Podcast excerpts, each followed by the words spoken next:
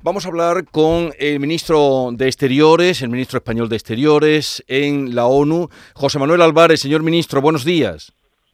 Buenos días a usted y a todos los andaluces. Después de la última votación de la Asamblea de la ONU, ¿cómo queda Rusia? ¿Cómo va a quedar Rusia?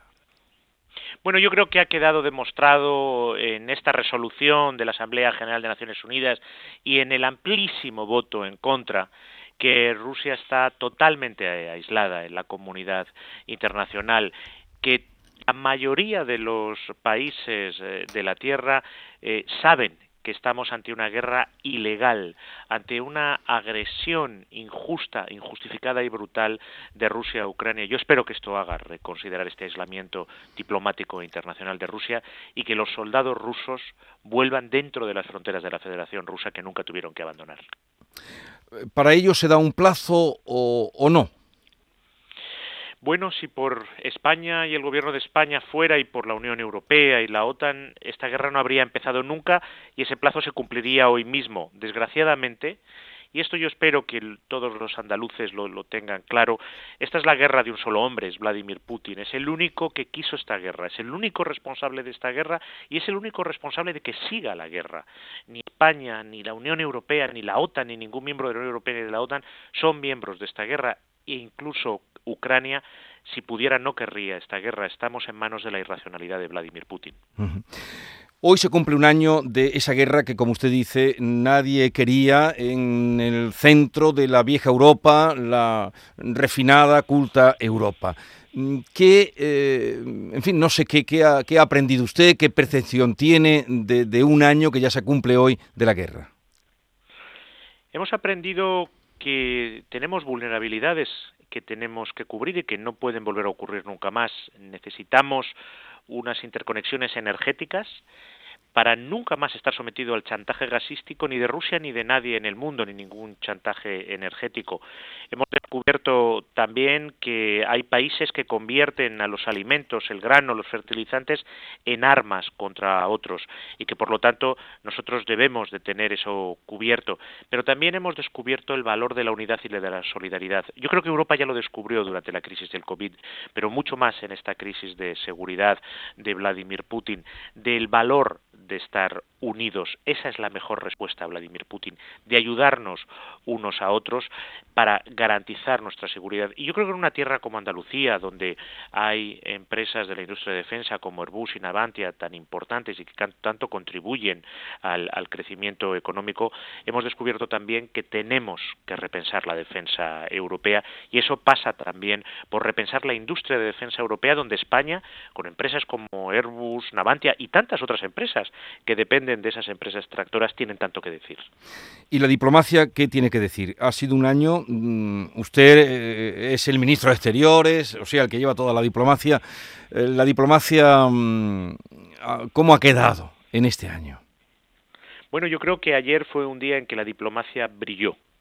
Ayer y antes de ayer en la Asamblea General de Naciones Unidas hemos hablado todos los países, todos los estados de la Tierra y nos pronunciamos y una amplísima mayoría salimos en defensa de la integridad territorial y de la soberanía de Ucrania, en defensa de la paz en Ucrania, que es la paz en Europa, y sobre todo en defensa de la Carta de Naciones Unidas y de sus principios, el primero de ellos, la abolición de la guerra para resolver conflictos entre estados. Por lo tanto, yo creo que en este momento la diplomacia es fundamental y ha estado donde tiene que estar, defendiendo la paz contra la guerra y contra la violación de la legalidad internacional y defendiendo la Carta de Naciones Unidas. En esta situación de crisis y de guerra que, que tenemos, Europa debería estar más unida por sí misma. No, a veces da la impresión de que está demasiado eh, refugiada o, o con Estados Unidos. ¿Eso puede ser contraproducente o no? ¿Cómo lo ve usted?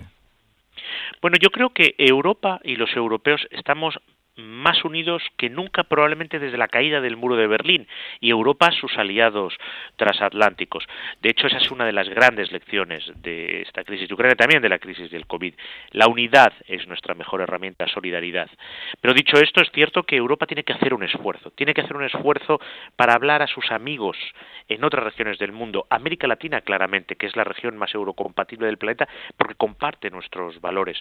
Y ese es un esfuerzo que está haciendo España. Por eso en la presidencia de la Unión Europea va a haber una gran cumbre Europa-América Latina el día 17 y 18 de julio, con España como motor. Por eso muy recientemente yo estuve en cumbre de Unión Africana hablando a todos los ministros de Exteriores de África y hace unas semanas hemos aprobado una nueva ley de cooperación al desarrollo que triplica los fondos para África, porque todos los países de América Latina, de África, sufren también la crisis mundial alimentaria, energética, la inflación y necesitan que les acompañemos.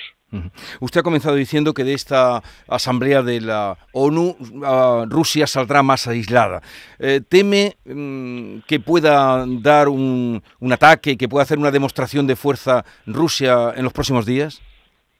Desgraciadamente Rusia lleva demostrando que el único lenguaje que entiende es el belicista y que escala sin necesidad de ninguna excusa. Por lo tanto, este aislamiento no va a hacer que Rusia escale, lo viene haciendo desde hace un año. Eh, hoy es un aniversario muy trágico y muy triste para todos los que creemos en, la paz y en la igualdad soberana de los estados. Por lo tanto, es independiente de lo que eh, ha ocurrido en la Asamblea General de Naciones Unidas. Si analiza el discurso de Vladimir Putin el pasado martes, no pronunció la palabra paz ni una sola vez, ni una sola vez pronunció la palabra paz.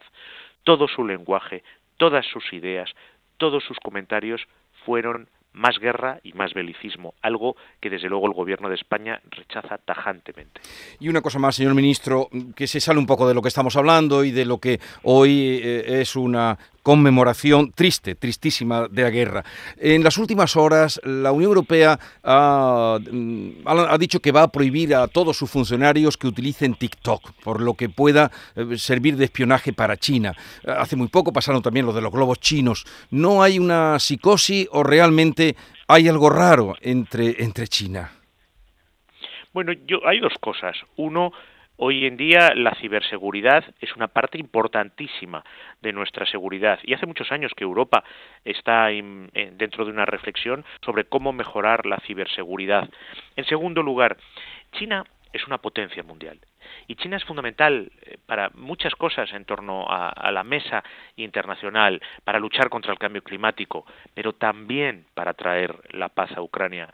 Lo que yo le pido siempre a mis colegas chinos cuando tengo reuniones con ellos es que ese papel que tiene China como miembro permanente del Consejo de Seguridad de Naciones Unidas, que es el órgano máximo que debe de garantizar la paz y la seguridad mundiales, que lo juegue plenamente y que utilice su ascendente y su buena conexión con Vladimir Putin para parar esta guerra ilegal, para parar esta guerra injusta y que la paz vuelva a Ucrania y Europa lo antes posible. Bueno, José Manuel Álvarez, ministro de Asuntos Exteriores, eh, gracias por atendernos, un saludo y feliz regreso, ya que supongo que pronto regresará de Nueva York a España, ¿no?